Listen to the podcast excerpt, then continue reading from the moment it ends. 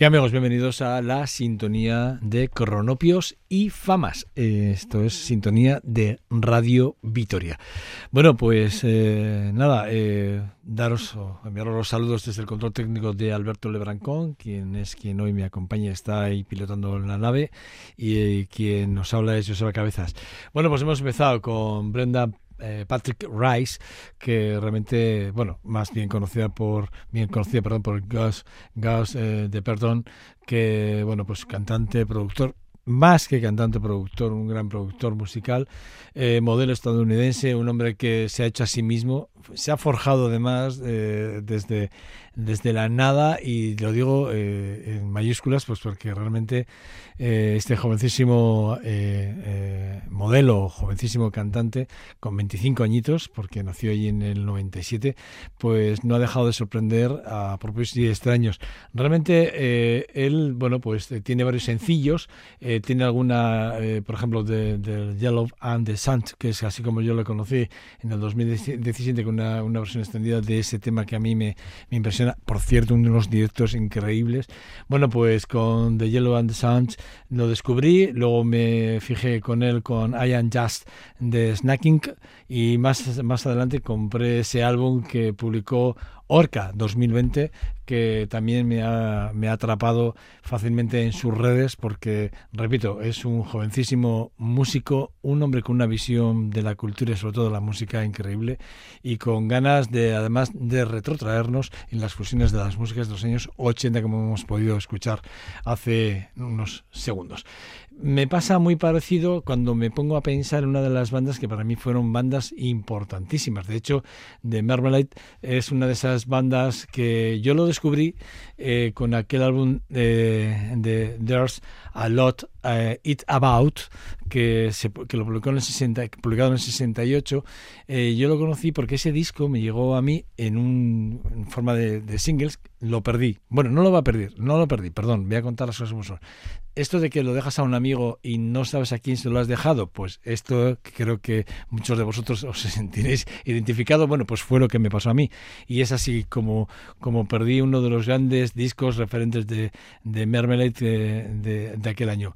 Pero de este disco vamos a hablar posteriormente. Vamos a hablar de otro que luego descubrí más tarde, The Rainbow and the Years, que, bueno, se publica en el 99 y que a mí me hace encontrar en, en, la banda uno de los sonidos que ya había perdido en antaño. Porque, es decir, de, de, como bien nos decía, yo ya los tenía fijados en aquel disco del 68 que caería en mis manos por el 90 y muy poquitos y en el 99 pues me compré este otro que es la que hace referencia a una de las grandes de Glasgow, eh, una de las bandas de Glasgow más importantes de la historia sin lugar a dudas de Reino Unido.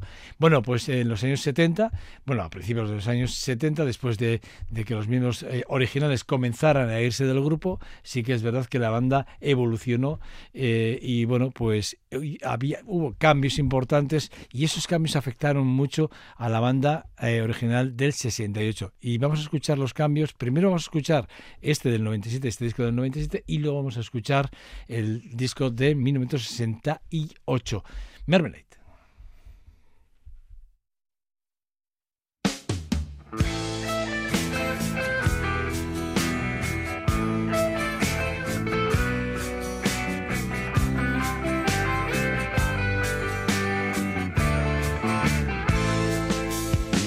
I should be going home now, but she wanted me to stay. I whispered to her softly, and she don't know what to say. Cause she worries so about me, and she calls me every day. My love, she always listens to things I have to say.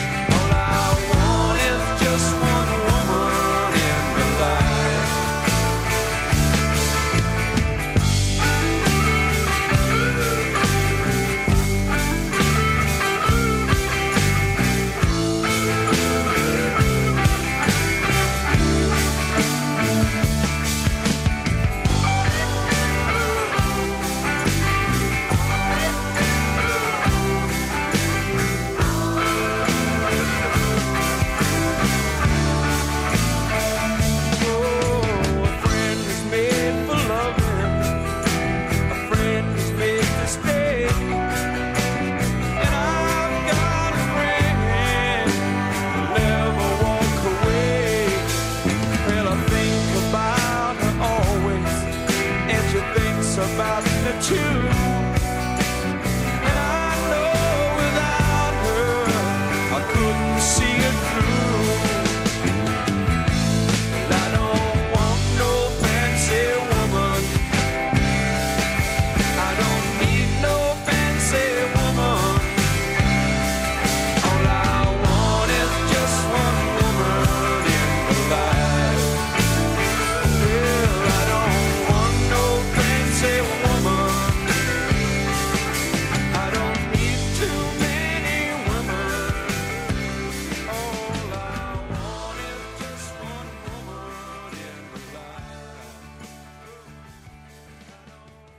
Esto es Cronopios y Famas con Joseba Cabezas.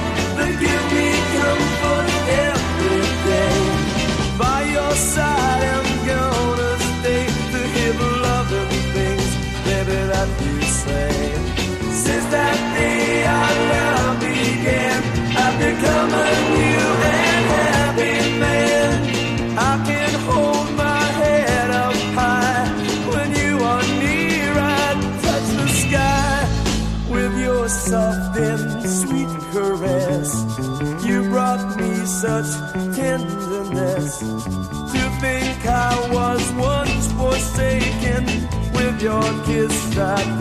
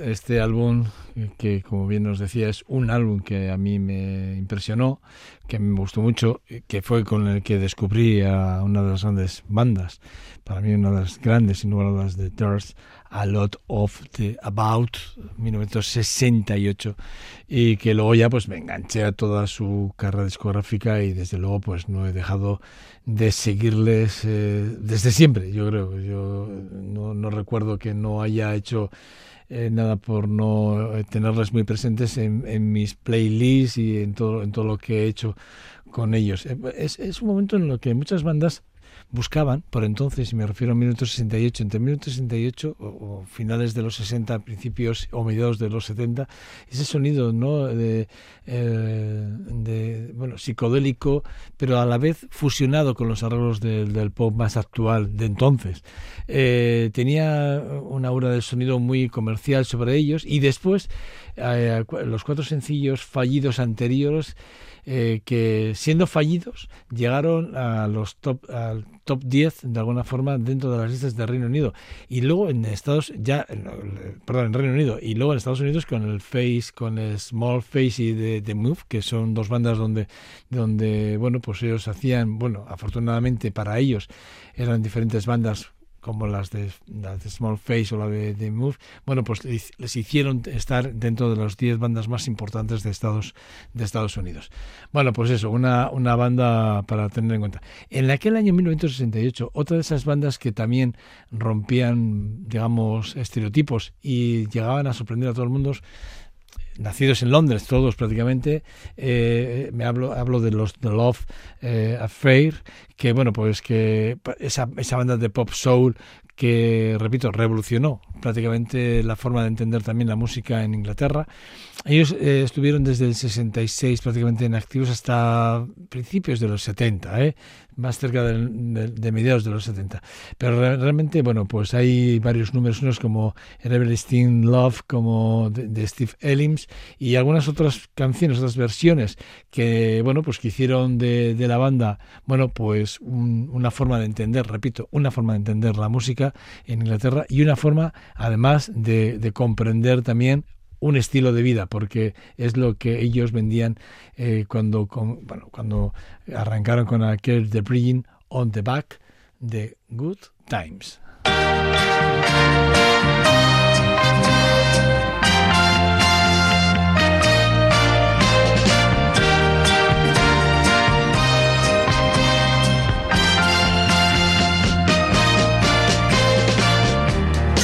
You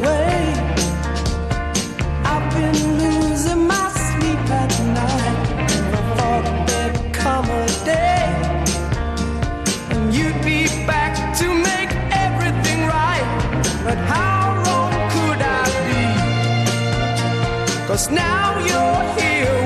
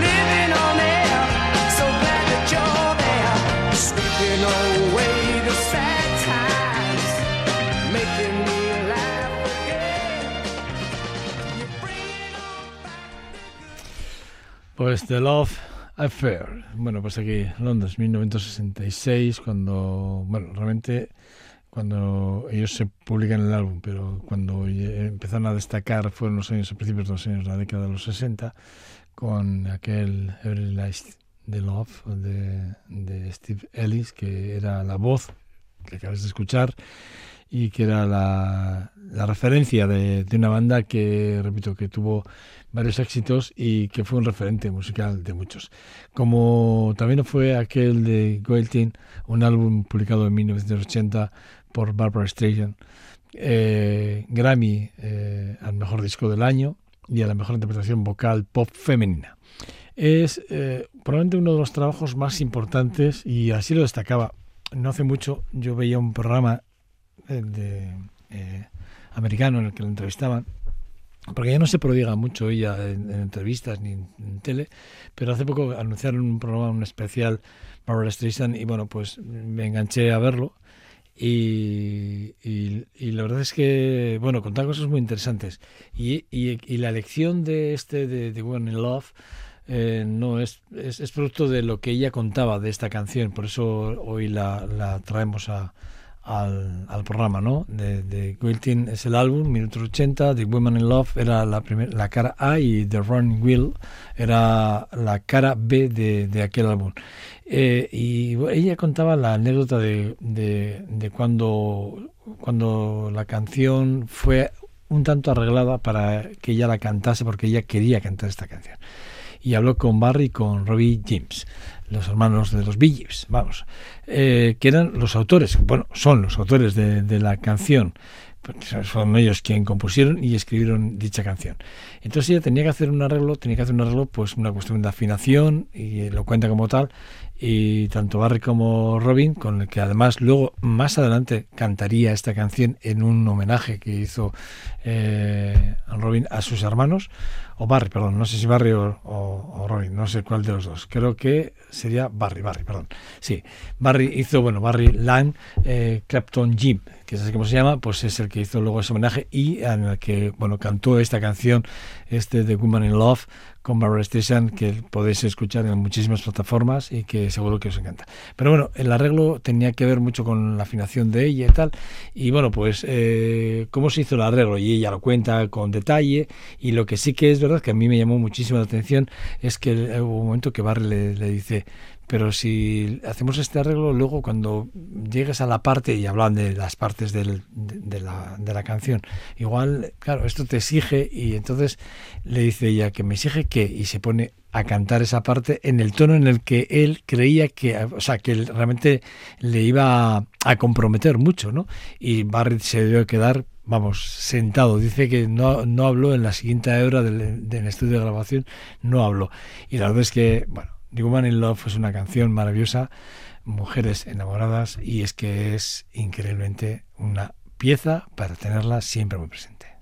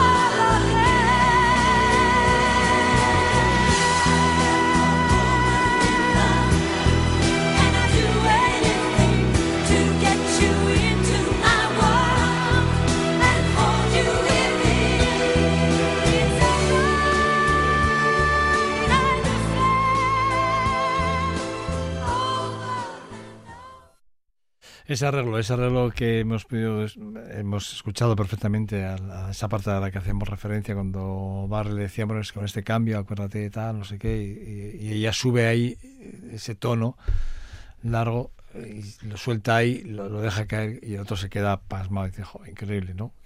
O sea, y, y la verdad es que eh, un arreglo muy bonito, por cierto, y que hace de esta canción una, una verdadera joya. Bueno, la voz de Barbara Streisand es increíble. Bueno, luego ya que voy a decir de los compositores, tanto de Barry como de Robin Gibb, que son dos, dos musicazos increíblemente maravillosos. Golding, este álbum, recuerdan, Golding, 1900, 1980, este Woman in Love, en, este, en esta primera, digamos, en esa cara A del disco y ese de Ron Will, en ese en esa cara B. Luego, es verdad que eh, en el 85, eh, una colaboración que a mí también me, me encantó, porque yo eh, ya soy, yo soy un seguidor de, de Josh Groban, que en este programa ya lo hemos pinchado en alguna ocasión, y Josh Groban, que tiene una voz increíblemente peculiar, pero una muy caracterizada y sobre todo muy personal. Bueno, eh, cuando Barbara Streisand le invita a grabar dentro de Broadway Album, que es uno de los álbumes que ella también tiene muchos, digamos, muchos mu- muchas anécdotas ¿no? de este álbum no premio Grammy a mejor al mejor arreglo instrumental eh, eh, con acompañamiento vocal.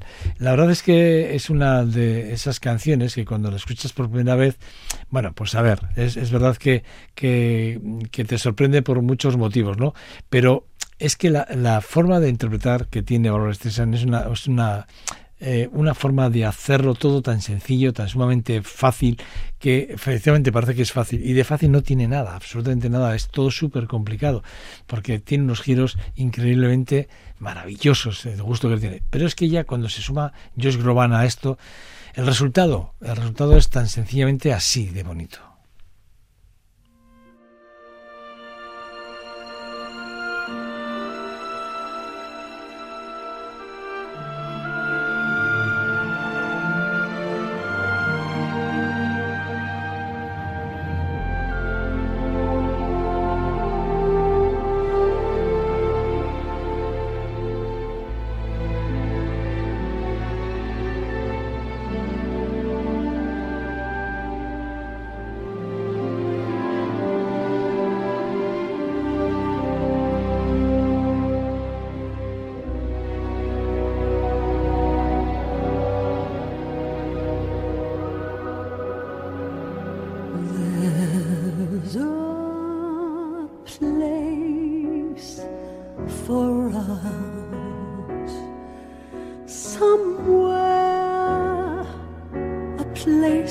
For us.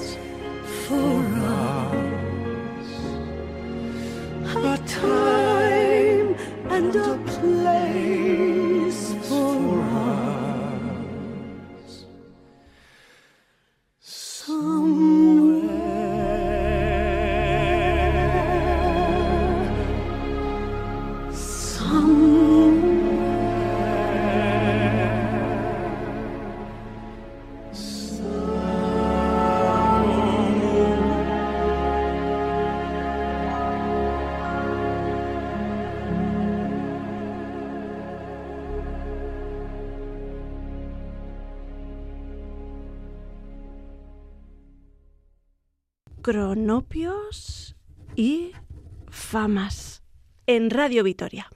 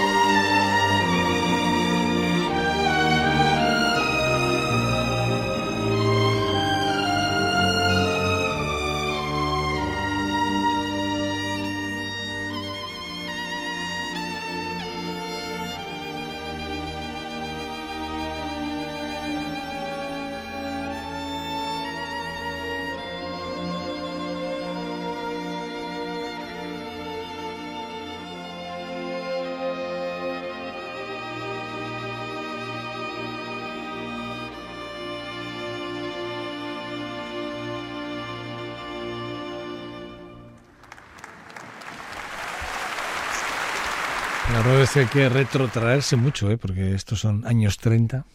Eh, hay que hablar de Giancaldo, eh, Sicilia, en Sicilia. Giancaldo es un pueblo en Sicilia, donde, bueno, de- años después de la Segunda Guerra Mundial, la reconstrucción, todo este tipo de cosas, eh, un niño, ahí Toto, o Totó, mejor dicho, Totó. Eh, bueno, pues se enamora de un proyectista de, de- de cine, del cine, Cinema Paradiso, ¿eh? Cinema Paradiso, Un- una de esas joyas de Ennio Morricone que, que ha hecho de, de esta, de esta película, ya de por sí la película es una joya, es una, una declaración de amor preciosa, pero preciosa donde las haya.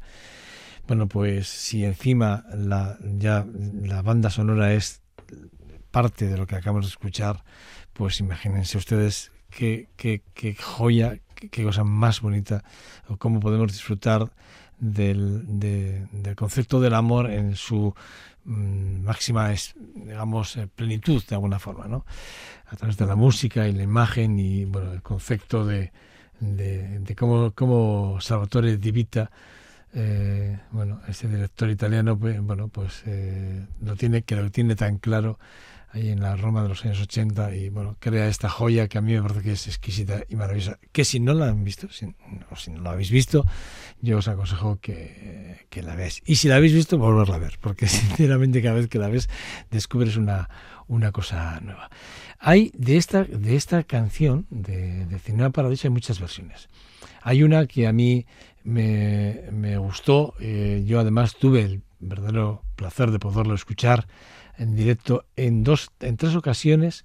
Y, y lo digo así porque eh, en dos, en dos ocasiones lo he podido escuchar y disfrutar de, en las cuerdas, en las cuerdas y en la forma de entender esta canción desde, desde el lujo del eh, Believe and the Missouri Skype, que es un disco que publicaron Charlie Hayden y, y- y Pat Metheny allí en 1966 y que incluían esta, esta joya, este arreglo del, del Cinema Paradiso que hoy también quiero volver a compartir con vosotros. Lo hemos hecho alguna vez este tipo de ver, ver varias canciones interpretadas o bien cantadas o bien, en este caso, interpretadas y en este caso interpretada, repito, por Pat Metheny y Charlie Hayden.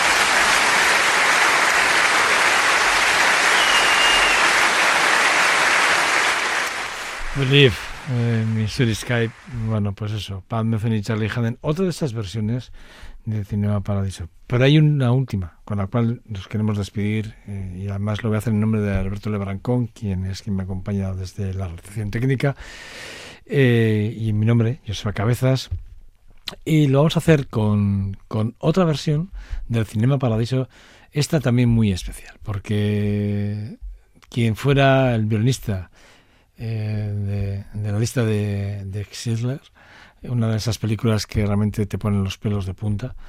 Eh, Ixal Perlman, para mí uno de los grandes violinistas, hizo una versión de Cinema Paradiso junto a la Orquesta Filarmónica de Praga, que, bueno, de- de- realmente con la The City of the, the Praga Orchestra. La verdad es que una, una, una joya, una joya también en las manos de uno de los mejores violinistas del mundo, sin lugar a dudas. Y, y bueno, con ella, con esta canción, con esta otra nueva versión, sería la tercera, vamos a despedir este, esta edición, esta nueva edición de Cronopios y Famas aquí en vuestra casa en Radio, Radio Victoria. Repito, en el control técnico está Alberto Lebrancón y quien os habla es Joseba Cabezas. Y nada, pues nada, los despedimos y os dejamos con otra de esas versiones exquisitamente maravillosas de Cinema Paradiso.